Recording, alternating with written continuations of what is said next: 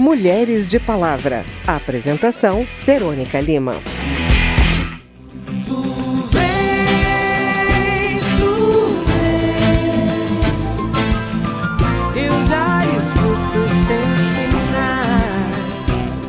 Mais acesso a recursos públicos de campanha favoreceu o aumento de 51 para 77 do número de mulheres eleitas para a Câmara dos Deputados. Estudo da Consultoria Legislativa da Câmara avaliou o impacto da decisão do TSE, Tribunal Superior Eleitoral, de obrigar a destinação de pelo menos 30% dos recursos do Fundo Especial de Financiamento de Campanha e do tempo de propaganda eleitoral gratuita no rádio e na TV às candidaturas femininas Os resultados desse estudo você ouve agora com a repórter Lara Raj. Segundo o estudo da consultoria, entre 2014 e 2018, não houve aumento significativo no número de candidaturas de mulheres. A proporção de candidatas girou em torno dos 30% exigidos pela lei das eleições.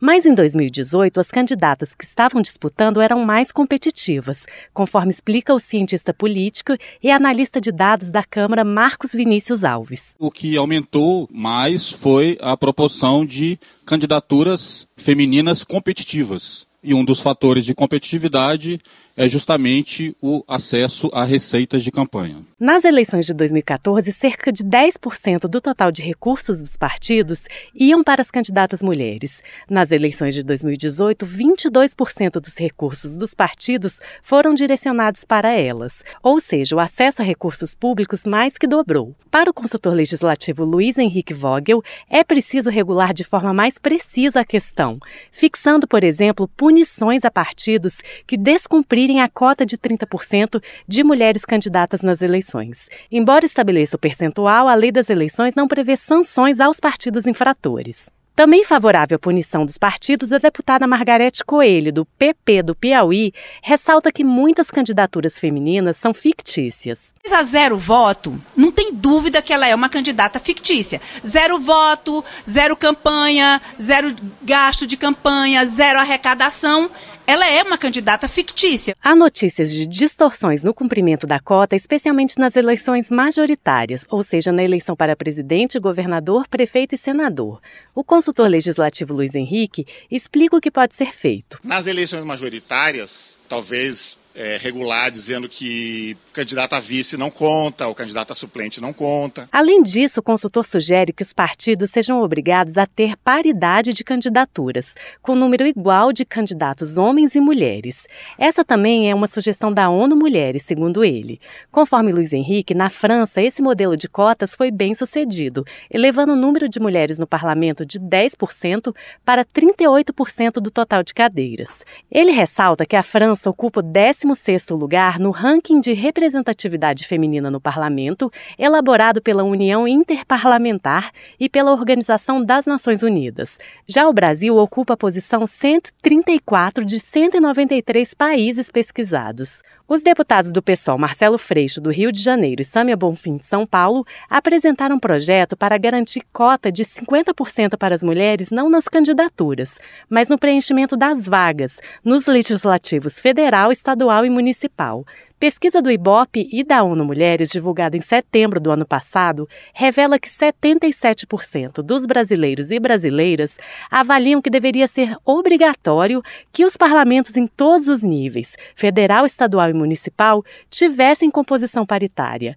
E 70% das pessoas entrevistadas concordaram que só existe democracia de fato com a presença de mulheres nos espaços de poder e decisão. Da Rádio Câmara de Brasília, Lara Raj nenhuma a menos. O aumento do número de casos de violência contra a mulher colocou o Brasil em quinto lugar entre os países que mais cometem feminicídios em todo o mundo. Apenas no Distrito Federal, o número de ocorrências desse tipo de crime cresceu 50% em 2018, segundo a Secretaria de Segurança Pública.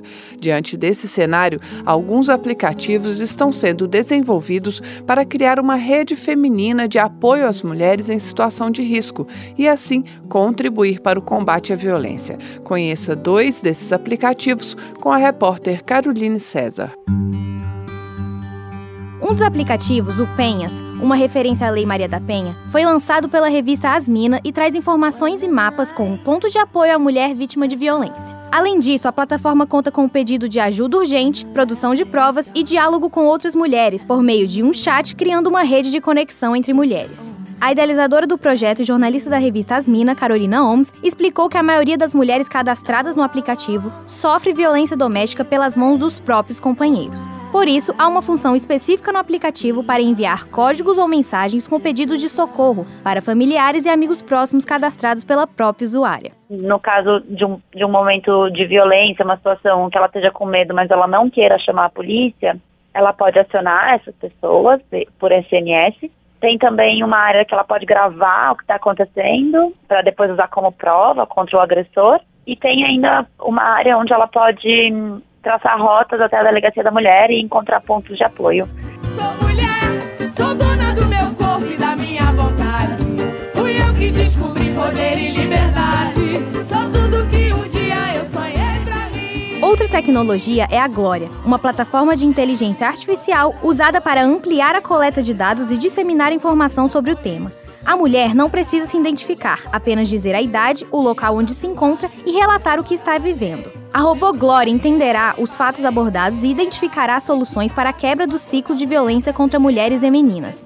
Ao ler sobre comportamentos e atitudes de uma pessoa real, as usuárias do aplicativo poderão perceber com mais clareza se a situação vivida por elas configura violência. O projeto Glória foi idealizado pela professora Cristina Castro Lucas, da Universidade de Brasília, que pensou em uma rede de apoio e suporte femininos, não em um substituto para as delegacias. Para a professora, o ideal é que os dados elaborados pelas delegacias sejam cruzados com os relatos recebidos por meio da plataforma. Sempre você sabe pela boca de um delegado o que aconteceu ou pela boca de um médico o que aconteceu. Dessa vez, a Glória, ela conversa diretamente com a vítima. Portanto, a gente tem acesso direto a dados secundários, ou seja, é a própria pessoa que sofreu contando diretamente para a Glória. E isso diminui o viés, isso diminui o erro, isso diminui o lado subjetivo da análise do dado. Ah, esse amor deixou marcas no meu corpo. Segundo a professora, a intenção é alcançar mais de 20 milhões de pessoas e gerar relatórios com segmentação por faixa etária, local, dados socioeconômicos e padrão de ocorrências. Apesar de ainda ser um projeto, a Glória pode ser acessada no Instagram ou no site falecomgloria.com.br. Já o Penhas pode ser baixado gratuitamente nas lojas virtuais de aplicativos de celulares. Da Rádio Câmara de Brasília, Caroline César.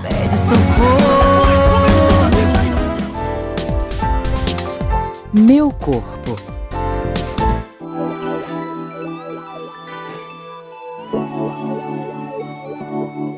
Mães infectadas pelo vírus Zika e que tiveram filhos com microcefalia recebem atualmente o benefício da prestação continuada, BPC, no valor de um salário mínimo durante três anos. Essa e outras políticas públicas voltadas a esse grupo estão sendo debatidas no Supremo Tribunal Federal e no Congresso. A Associação Nacional de Defensores Públicos questiona no STF, por exemplo, esse prazo de três anos, argumentando que as crianças afetadas pela microcefalia sofrerão impactos por toda a vida. Já na Câmara, uma parcela dos deputados se preocupa com a proposta de liberação do aborto nesses casos. Entenda agora com a repórter Lara Os defensores públicos também pedem a distribuição de contraceptivos de longa duração às mulheres em situação vulnerável e ainda a descriminalização do aborto para mulheres infectadas com Zika. Deputados da Frente Parlamentar em Defesa da Vida e da Família estão preocupados com a possibilidade de o STF descriminalizar o aborto nesses casos. A discussão da ação pelo Supremo estava marcada para o dia 22 de maio, mas foi retirada de pauta poucos dias antes. No dia 20, o tema foi discutido em seminário promovido por três comissões da Câmara. Presidente da Frente Parlamentar e um dos deputados que pediram o debate, Diego Garcia, do Podemos do Paraná, é contra o aborto de fetos com microcefalia. Para ele, a descriminalização nesses casos poderia abrir brecha para o aborto de bebês com outros tipos de deficiência. O deputado apresentou o projeto de lei prevendo pensão vitalícia para as crianças com microcefalia. Segundo Diego Garcia, a proposta atende a tudo que pede: a ação direta de inconstitucionalidade, menos o aborto. E, além disso, sana todas as preocupações apresentadas ao Supremo, que não terá que interferir no tema papel do legislativo. O ministro da Cidadania Osmar Terra disse que o governo também estuda conceder a pensão vitalícia para crianças com microcefalia no lugar do benefício de prestação continuada. Além do BPC ser concedido por apenas três anos, as mulheres que arrumam um emprego perdem o benefício.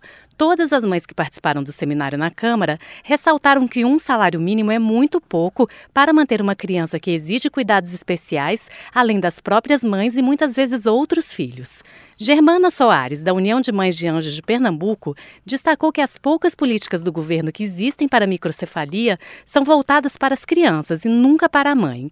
Ela ressaltou que mais de 70% das crianças com microcefalia são abandonadas pelo pai. Ninguém fala do aborto masculino. Esse pai que dá as costas vai embora e não quer saber, não. Isso não é uma realidade de quem tem filho com deficiência, não. Isso é uma realidade de mães que vivem criando seus filhos sozinhas dentro de periferia há muitos anos e ninguém Ninguém faz política para essa mulher. Ninguém obriga esse homem a fazer o mínimo possível. Em 2016, a Organização das Nações Unidas pediu que os países atingidos pelo Zika vírus permitam o acesso de mulheres à contracepção e ao aborto.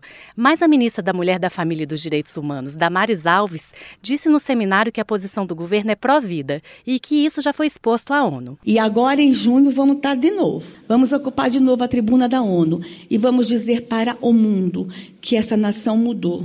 Nessa nação, defende a vida desde a concepção. Entre 2015 e 2018, houve um total de 3.332 casos confirmados de crianças com microcefalia no Brasil. A maioria das mães é pobre e os casos se concentram no Nordeste, onde 55% das casas não têm rede de esgoto. Da Rádio Câmara de Brasília, Lara Raj. Inspirações. Qual é o seu nome?